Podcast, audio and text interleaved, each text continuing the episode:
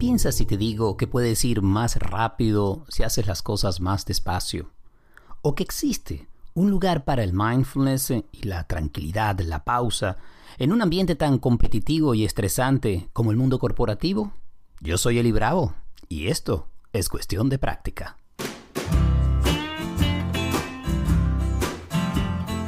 Hola, ¿qué tal? Bienvenidos al séptimo episodio de Cuestión de Práctica. Feliz de estar junto a ti gracias a esta maravilla como es un podcast que nos permite conectarnos donde tú quieras y cuando quieras a través de las principales plataformas.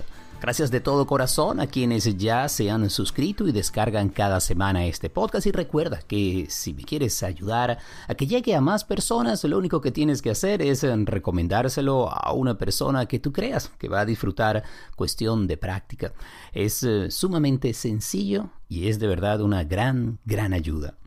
Hoy quiero hablar sobre el mindfulness en el mundo corporativo. Y es que pareciera un contrasentido hablar de hacer una pausa, prestarle atención a la respiración en el cuerpo, incluso meditar, cuando estamos hablando de un ambiente que puede ser tan competitivo, estresante, agresivo, caótico, incierto. ¿Qué más quieres que le lancemos a, lo que es el trabajo y el día a día? Y es que, sin lugar a dudas, en nuestro ambiente de trabajo donde pasamos buena parte de nuestra vida, hay una cantidad de condiciones y circunstancias que fácilmente nos roban la paz. Y no estoy hablando solamente de problemas con jefe, compañeros, con los clientes, con el entorno, con las cosas que están fuera de tu control. Mm, hablo también de la presión que ejercemos desde adentro para estar ah, a veces muy ocupados, teniendo la sensación que así somos muy productivos. Y esta es toda una trampa. Y aquí te hablo un poco de mi historia, porque hace tiempo, cuando trabajaba en los medios, viví en medio de una auténtica vorágine. El trabajo en los medios de comunicación es por lo general muy acelerado. Todo es para ayer. Las cosas no se planifican con mucha antelación y las circunstancias inesperadas aparecen a cada instante.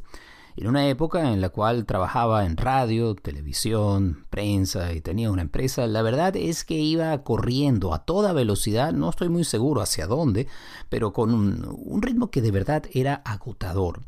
Y entonces me acostumbré a tal punto al estar así, siempre ocupado, que llegué a la idea que si yo no estaba ocupado y haciendo algo significaba que estaba perdiendo el tiempo y que pues mejor me ocupaba porque Tenía mucho por delante y muchas cosas que hacer. Y esto me llevó, sin saberlo, a eso que llaman el estar ocupado constantemente. En inglés lo llaman el business, el hecho de estar siempre, siempre ocupado. Incluso con esta idea de que así las personas nos van a percibir como que somos seres muy ocupados, muy responsables, con además una cantidad de objetivos, aspiraciones y ambiciones y que si hacemos una pausa, si en algún momento bajamos el ritmo, vamos a perder el autobús que está allí para nosotros, para llegar a donde queremos o, que somos unos flojos.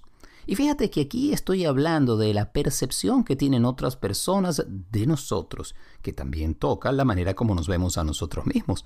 Pues eh, muchas veces eh, esas eh, expectativas que tenemos de los demás tienen que ver mucho, pero muchísimo más con nosotros, con la manera como nos percibimos. Pero eso es otro tema, otro tema para otro episodio. El hecho es que con esta idea de estar constantemente ocupado, se perdía rápidamente el foco, me sentía muy disperso y terminé no siendo tan efectivo o eficiente como yo pensaba. En los últimos tiempos ha habido una investigación fascinante, basada en hechos, en estudios pues, muy bien estructurados, para entender qué sucede con nuestro cerebro cuando andamos con estas constantes distracciones, esta idea de estar siempre ocupados eh, y de estar siempre en movimiento. Resulta ser que nuestro cerebro no solamente se agota, sino que no funciona de manera tan eficiente. Nos encantaría percibir o pensar en nuestro cerebro como una supercomputadora de última generación. El, el, chip o el sistema operativo que está corriendo en tu computador y que va incrementándose exponencialmente año tras año. Pero no es así. No hay dudas. Nuestro cerebro y nuestra mente es fascinante y si queremos hacer el símil con un computador es realmente una cosa maravillosa. pero tiene sus limitaciones. Y una de esas limitaciones tiene que ver con la capacidad de prestar atención, de enfocarse en tareas, de realizarlas de buena manera y especialmente el impacto que tiene en nuestro bienestar. Pensemos por ejemplo en las multitareas. Esta idea que podemos hacer varias cosas a la vez, que podemos realizar mm, cuatro o cinco funciones, por ejemplo hablar por teléfono, escribir un correo electrónico, mientras estamos también revisando quizás un reporte o alguna información que tenemos al lado, pensamos en lo que vamos a estar haciendo esa noche y quizás en medio de todo esto, ya que hay tiempo, pues le lanzamos un WhatsApp o un mensaje de texto a un amigo. ¿Estamos siendo eficientes en esas funciones? La ciencia nos ha demostrado que no, aun cuando yo creo que si prestamos atención nos daremos cuenta de manera empírica, como lo podemos ver en nosotros, que de verdad no funciona. No estamos haciendo una cosa ni la otra, o estamos haciendo varias, pero no somos completamente eficientes, ni tampoco estamos pensando bien lo que estamos haciendo en cada una de ellas. Pues bien, todo esto viene al mundo corporativo como parte de un entrenamiento que se ha ido implementando en grandes corporaciones y también en empresas pequeñas para entrenar la atención y la capacidad de manejar las distracciones para entrenar la capacidad de estar presente cuando estamos eh, en un meeting o una junta o una reunión, eh, atendiendo a un cliente o respondiendo a los correos electrónicos de trabajo. ¿Cómo hacemos para manejar nuestra atención, para estar realmente allí? para no estar eh, pensando en tantas cosas o mm, llenándonos la cabeza con esta idea de que tenemos que estar siempre ocupados, cuando la tarea que tenemos al frente es la que tenemos que trabajar. Luego de mm, todo ese periodo de vértigo que les comentaba de los medios y a raíz de todo el entrenamiento que he realizado tanto con mindfulness y con otras disciplinas, los estudios más recientes, he conseguido la posibilidad de manejar y enfocar mejor mi atención. Me gustaría pensar que soy ahora mucho más eficiente que antes y siento que de buena manera es así. Pero más allá además de la eficiencia y de la capacidad de medir esto eh, en términos de productividad, sí ha habido un cambio importante que tiene que ver con mis niveles de estrés, la posibilidad de disfrutar lo que estoy haciendo en el momento y sobre todo la sensación física y mental de estar involucrado con mi trabajo, con mi labor en el día a día de una manera mucho más activa. Esto me ha permitido ser más receptivo, tener una mayor disposición para manejar adversidades y sobre todo reducir la reactividad emocional. Que si volvemos al mundo laboral y el trabajo, vaya que a veces se nos pueden ir los fusibles, porque eh, los retos y las circunstancias adversas pueden ser muy, muy diversas.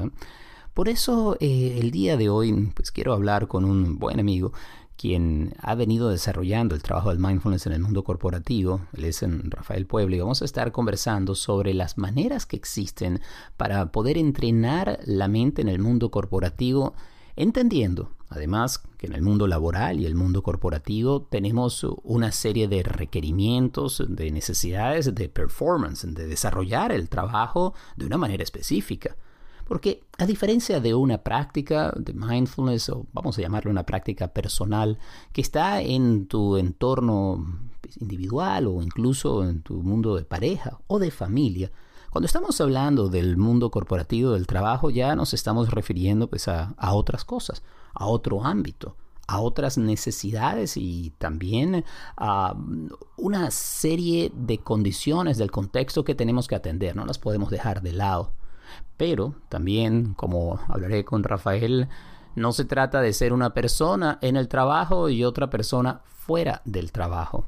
Si podemos uh, unir, alinear, acercar más esos dos ámbitos, uh, esas dos facetas de nuestra vida, podemos no solamente sentirnos mejor, sino que podemos desarrollar significado y propósito en la vida. Así que mi invitación es a que disfrutes este episodio de Cuestión de Práctica como una manera de reconectar contigo, para reconectar también con tu trabajo. Ya venimos con más.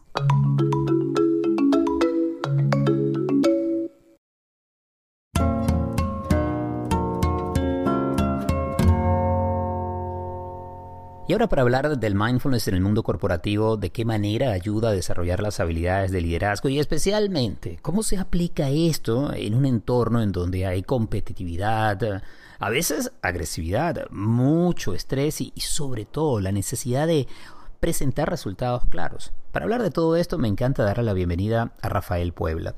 Rafael ha trabajado por más de 25 años en el mundo corporativo internacional.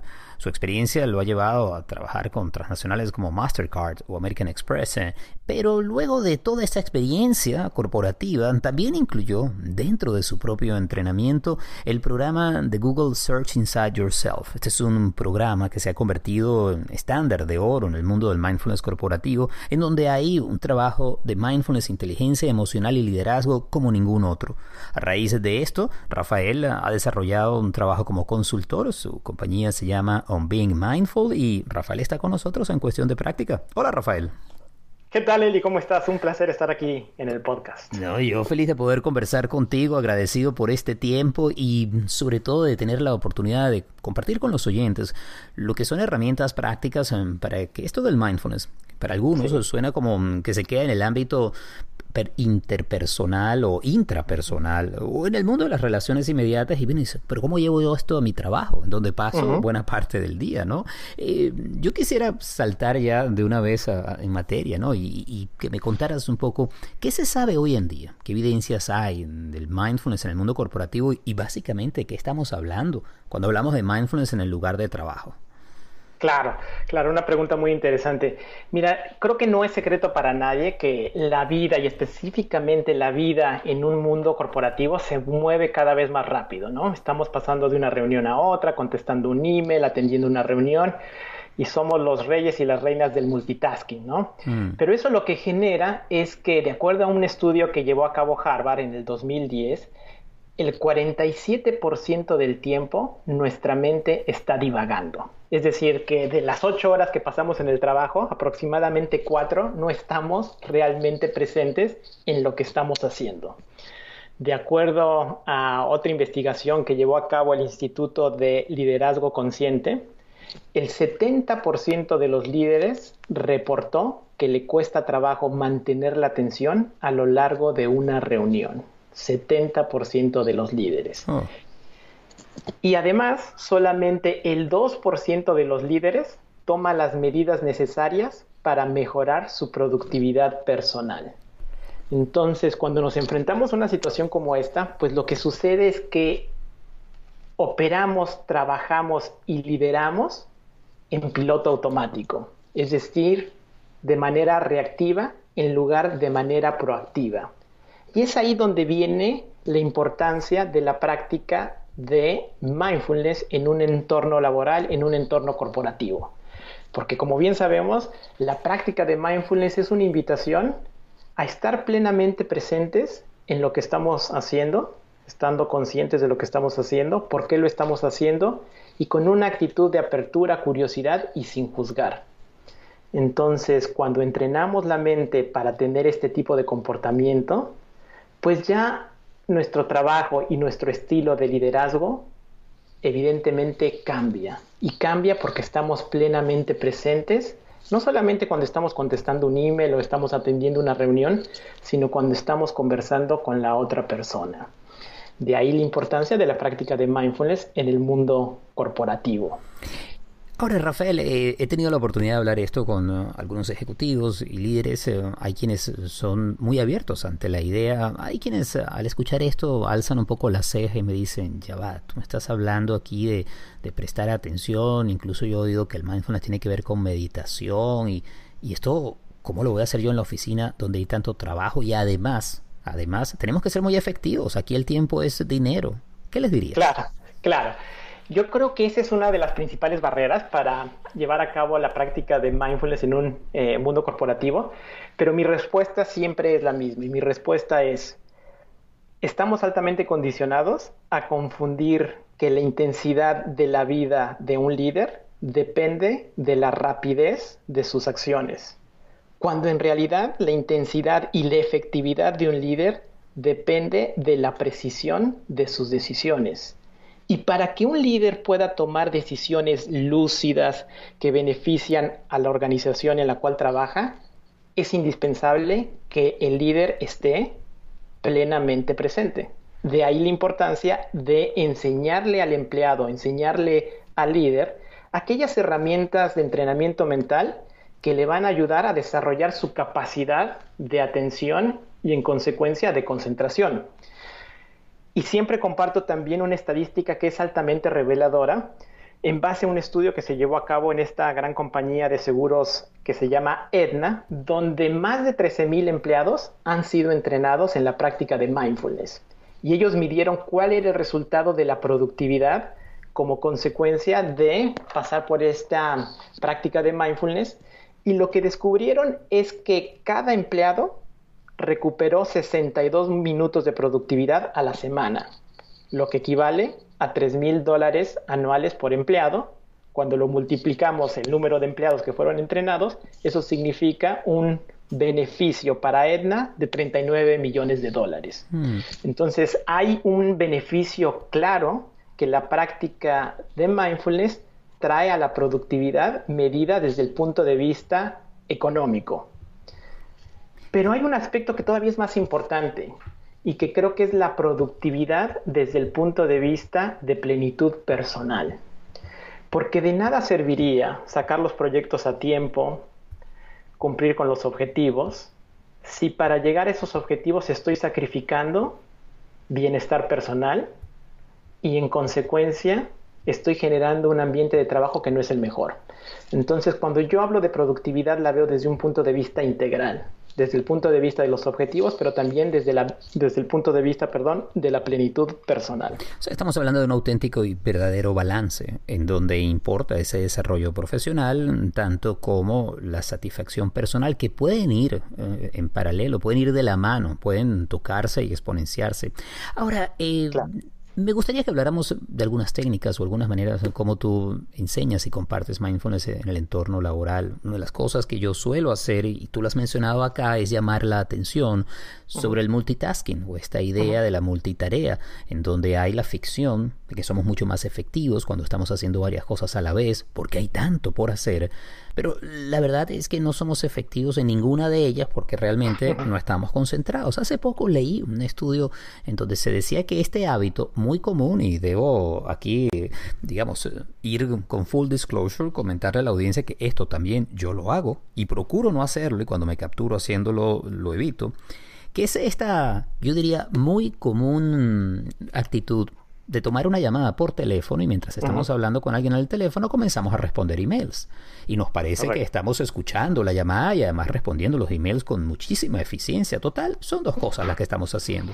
Lo que decía este estudio es que sucede algo a nivel de nuestro cerebro, que es cuando estamos recibiendo un estímulo acústico y aparece un estímulo visual, pues le bajamos el volumen de atención a lo acústico, nos concentramos en lo visual y en otras palabras dejamos de prestarle atención a la llamada. Pero de paso, por la contradicción de impulsos que están llegando a nuestro cerebro, incluso eso que estamos viendo, es decir, los emails, tampoco lo estamos leyendo realmente, así que no hacemos ni una cosa ni la otra. Así que esta idea de hacer varias cosas a la vez en realidad es un mito. Eh, ¿Cómo trabajas esto del multitasking y, qué otras cosas hay en el mindfulness del mundo corporativo que compartes con tus clientes? Claro, claro. Desde el punto de vista de entrenamiento de mindfulness en un ambiente corporativo, Generalmente lo que hacemos son dos tipos de prácticas y creo que son prácticas que suceden en muchas de las intervenciones de mindfulness. La primera de ellas es lo que le llamamos la práctica dedicada, que es cuando dedicamos 10, 15 minutos a hacer entrenamiento mental o meditación.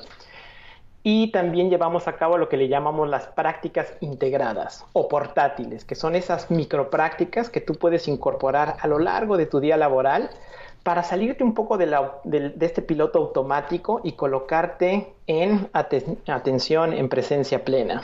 Y una micropráctica que siempre comparto es la que le llamamos las tres respiraciones conscientes. Y como funciona es de la siguiente manera, eh, llevamos a cabo tres respiraciones sintiendo la inhalación, la exhalación. En la primera, simplemente llevamos la atención a la respiración en la segunda relajamos el cuerpo. Y en la tercera respiración, internamente nos preguntamos, ¿qué es más importante en este momento? Y el simple hecho de llevar a cabo esta práctica nos ayuda a movernos del piloto automático a una presencia más plena y a una claridad mental que te ayude a definir qué es lo que realmente vale la pena hacer en este momento. Estás hablando aquí de prioridades, es decir, de restablecer, reenfocar las prioridades, porque buena parte del trabajo de mindfulness tiene que ver con el enfoque de la atención y con la posibilidad, sí, de establecer prioridades. Establecer además eh, una conexión mayor con lo que podríamos llamar una inteligencia interna que tiene que mucho, mucho que ver con nuestra intuición y nuestros impulsos, que cuando operan de manera alineada en el trabajo, además nos hacen destacar. Correcto, correcto. Es, es poder tener esta claridad mental de qué es importante y qué es prioritario y en consecuencia enfocarme a llevar a cabo esa tarea en lugar de tener la mente completamente fragmentada y fuera de foco y con el multitasking, ¿no? Mm. Ahora, suena sencillo, pero no es fácil. No, no es fácil. Y creo que eso tiene que ver también con, como tú bien le dices, todo es cuestión de práctica, ¿no? Mm. Que es un tema que también eh, hago mucho énfasis en, los programas de entrenamiento, donde les digo que mindfulness no es un atajo, mindfulness es un estilo de vida, es un estilo de ser, ¿no? Y que requiere práctica. Entonces, evidentemente llevamos a cabo la práctica formal, pero también es importante esta práctica integrada y definir una serie de recordatorios de cuáles son las prácticas que vamos a llevar a cabo a lo largo de nuestro día, ¿no? Porque solo a través de la práctica es que empezamos a desarrollar esta capacidad de estar plenamente presentes, la capacidad de conectar no solamente mejor con nosotros mismos, sino de conectar con el otro y en consecuencia a través de esta empatía generar relaciones que sean productivas, pero que además tengan mucho significado para nosotros. Y es ahí donde la práctica de todos los días y la práctica en el lugar de trabajo eh, donde hace la gran diferencia, ¿no? Claro. Eh, en tu trabajo haces mucho énfasis, Rafael, en la importancia del propósito y el significado de lo que hacemos. Que aquí es entonces donde se toca esa efectividad laboral con el crecimiento o expresión de quiénes somos como seres humanos. Y tú hablas de la importancia de tener ese sentido de la satisfacción, del entusiasmo y de poder transmitir eso como líder a cualquier nivel dentro de la organización. Yo me imagino que con tu experiencia corporativa de 25 años, eh, en algunos momentos esto lo sentiste y en otras maneras o en otros momentos no lo encontrabas en tu entorno, ¿no? Correcto. Correcto. Sí, yo creo que he, sido muy, muy afortunado de tener buenos líderes, líderes que realmente me generaron admiración, en consecuencia inspiración y esa hambre de transformación. Pero también eh, tuve la fortuna, y digo también fortuna porque de todo se aprende, de quizá no encontrar o no trabajar con ese líder que te inspirara. Y ahí es donde viene también la parte de responsabilidad personal, porque al final del día cada uno de nosotros es responsable de entender y aceptar qué es lo que nos motiva, cuál es nuestro propósito, cuáles son nuestros valores y cómo podemos utilizar propósitos y valores para generar la motivación interna. Y cómo podemos usar esa motivación interna para alcanzar nuestras metas. Hay, un, hay otra micropráctica que también enseño en, en mis talleres que tiene que ver con la definición de una intención, ¿no? Definir todos los días cuál es la intención que quieres llevar a cabo a lo largo del día. Puede ser la intención de estar plenamente presente o quizás la intención de ser amable o la intención de escuchar plenamente eh, a las personas que trabajan contigo. En fin, cualquiera que sea la intención, definirla y utilizar como recordatorio el hecho de tocar una silla. Es decir, cuando llegas a la oficina y antes de que te pongas a contestar emails, antes de que te vayas a la junta y te sientas en tu lugar, ese hecho de tocar la silla, utilizarlo como un recordatorio de la intención que te formulaste para ese día. Entonces llego a la oficina, toco mi silla y digo, oh, mi intención es estar plenamente presente. O si mm. voy a una reunión de trabajo, lo mismo hago. Llego a la silla, toco la silla, recuerdo mi intención. En fin, utilizar estos pequeños recordatorios para volver a nuestra intención encontrar propósito y motivación. Utilizar esto como un termómetro interno. Mm, fabuloso. Y es aquí donde el mindfulness se, toca con las prácticas de lo conductual cognitivo, en donde hay una serie de acciones eh, que son eh, estímulos que entonces nos pueden llevar por una actitud, una acción y un patrón de pensamiento que pueda ser eh, mucho más consciente y sobre todo mucho más útil. Yo digo incluso compasivo y amoroso con nosotros mismos eh, y los demás. Eh, Rafael, tú estuviste trabajando, como decía, por años en el mundo corporativo, hiciste este entrenamiento tan importante en el instituto Search Inside Yourself, eh, pero digamos que el mindfulness no fue algo que apareció así de golpe en tu vida. Tú te defines como un meditador que había estado encerrado en el closet porque de alguna manera, me imagino yo, sentías que esto de hablar de meditación en una transnacional de tarjetas de crédito iba a estar fuera de lugar. Correcto, correcto. Sí, tenía una práctica personal ya de, meditación de muchos años, pero siempre mantuve separada mi práctica personal con lo que era mi rol corporativo, hasta que hace que será unos cuatro o cinco años atrás, cuando todavía estaba en mi última posición corporativa, estábamos pasando por una, una etapa de demasiado estrés, específicamente en mi equipo, ¿no? Y una persona de mi equipo, en una conversación, me comentó que ella meditaba. Entonces, esa conversación me dio pie a preguntarle, oye, ¿tú qué pensarías si llevamos a cabo sesiones informales de meditación con el equipo una vez a la semana? Y me dijo ella, pues yo creo que podría funcionar, hagamos la prueba. Así que me decidí, me dio, me dio ese empujón que necesitaba y empezamos a meditar todos los lunes a las nueve y media de la mañana.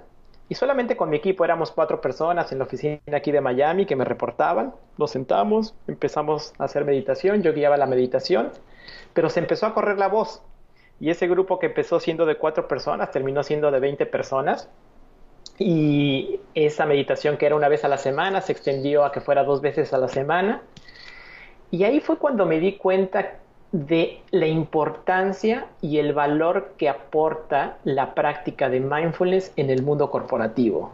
Y eso fue en gran medida lo que me inspiró a certificarme como instructor de mindfulness e inteligencia emocional a través de este eh, programa de Search Inside Yourself.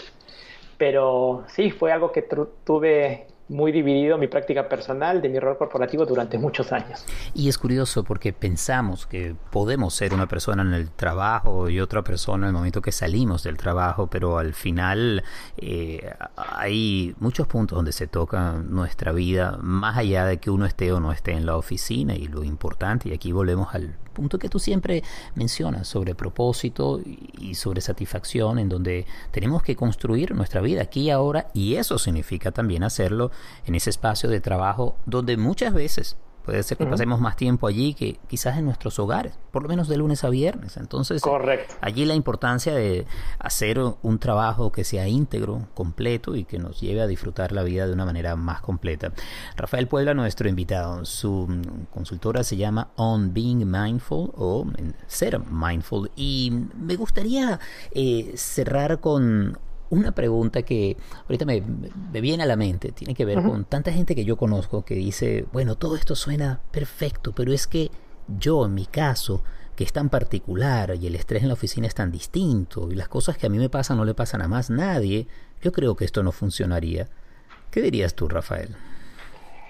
Yo creo que la práctica de mindfulness funciona. Lo he visto, pero además yo creo que existe esta mala percepción de que es muy difícil llevarla a cabo y hay muchos malos, malos entendidos. Pero cuando empezamos a practicar, cuando tienes la guía que necesitas, esa práctica se empieza a convertir en un hábito y ese hábito empieza a formar parte de tu ser. Y es entonces cuando realmente desdoblas esta capacidad de presencia en todo lo que haces. Y la recomendación es, aunque sea un minuto, simplemente un minuto, a sentarse y a seguir la respiración. o a llevar a cabo la micropráctica o las microprácticas que compartimos a lo largo de esta conversación y observar los cambios que surgen al llevarlas a cabo. Mm. Y probar, como dices tú, probarlo. Y si te funciona, sigue adelante. Eh, creo que el mindfulness no es para todo el mundo, pero sí creo que todos quienes lo intenten o lo, lo ensayen van a encontrar algún tipo de beneficio y podrían de ello derivar ya otra práctica más avanzada o llevarlos a otro lugar pero puede ser sin duda una experiencia sumamente positiva. Rafael, si alguien quisiera conocer más de tu trabajo, ¿cómo te contacta? Claro, me pueden seguir en Instagram, arroba Rafael Puebla, Facebook Rafael Puebla, LinkedIn Rafael Puebla y el sitio de mi compañía es onbeingmindful.com. Ahí van a encontrar una serie de recursos que también pueden utilizar para empezar con su práctica de mindfulness en la vida laboral. Mm. Y mm, es la práctica de mindfulness porque esto también es cuestión de práctica y ahí estamos totalmente alineados. Rafael, un millón de gracias a todo el éxito y será hasta la próxima oportunidad. Muchísimas gracias. Un placer estar contigo y con tu audiencia.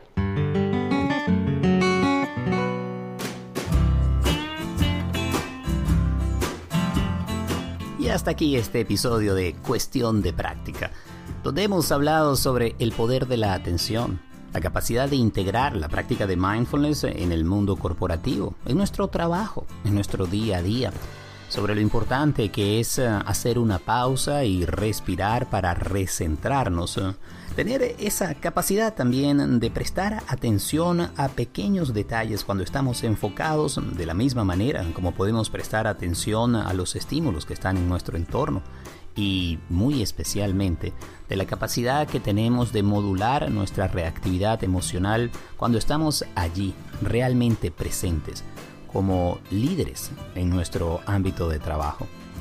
Gracias em, por em, todas las menciones, los comentarios que he recibido. Muchísimas gracias por recomendar el podcast, porque esta es la mejor manera para ayudarnos a hacer crecer esta transmisión, este podcast que tienes cada semana en las principales plataformas. Si conoces a alguien que crees que se puede beneficiar, que le puede gustar el podcast, recomiéndaselo, envíaselo. Y quizás también así se suscribe y sigue creciendo nuestra comunidad. Si quieres saber más del trabajo que realizo, te invito en mis redes sociales, Facebook e Instagram, arroba elibravo oficial y en Twitter es arroba elibravo. También, si quieres que meditemos juntos, puedes encontrar en la aplicación Insight Timer las meditaciones gratuitas que allí he colocado. Todos estos datos están disponibles en mi página web, elibravo.com, y espero que allí consigas información útil e importante. Cuestión de práctica, tiene la edición y el montaje de Andy Grafe. La música original es de Simón de Franca y el podcast es posible con el apoyo siempre constante y amoroso de Gaby Contreras. Te espero en una próxima oportunidad. Que tengas un feliz presente y abrazos conscientes.